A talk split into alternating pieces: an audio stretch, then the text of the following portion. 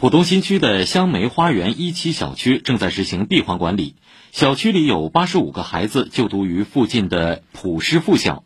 昨天，学校把每个孩子的作业袋送到了小区门口，也对孩子们接下来的居家学习做了精心的安排。请听报道。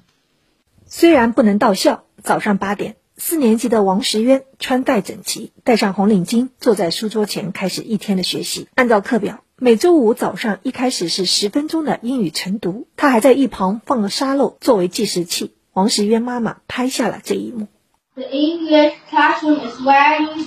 王石渊妈妈把这段视频发给了班主任老师戴建荣，戴老师立即放给了班级里的同学看，同学们也给王石渊送去了实时的鼓励。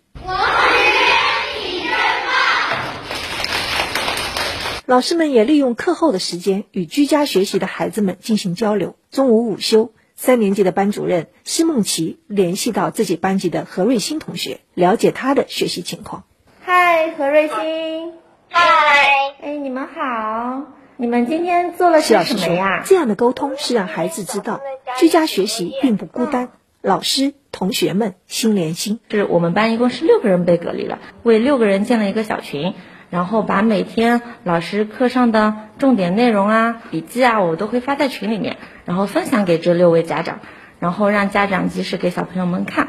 普师附小锦绣校区校长助理丁希琼介绍，这次普师附小有八十五个孩子正在居家健康观察，分布在不同的班级，班主任已经与所有的孩子家长进行了电话联系。在家期间，孩子们可以通过空中课堂进行在线学习。老师们也录制了答疑小视频，教学进度、作业及时告诉家长。不是双减以后嘛，我们有一个作业的辅导，就是有微视频的一个作业的辅导讲解的。那么现在呢，正好也是派上了这样的一个用场。老师提前会，今天我们是学习什么，提前都会告诉他们。每天老师都会跟家长这些孩子们呢，就是有一个交流。在得到通知不能到校时，很多同学的一些学习用品还留在学校。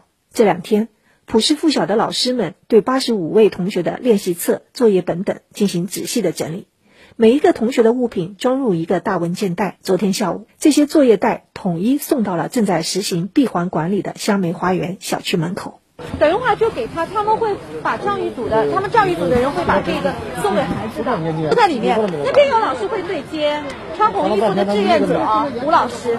作业袋里还有普师附小全体师生写的一封信。给居家健康观察的学生及家长送去牵挂和慰问。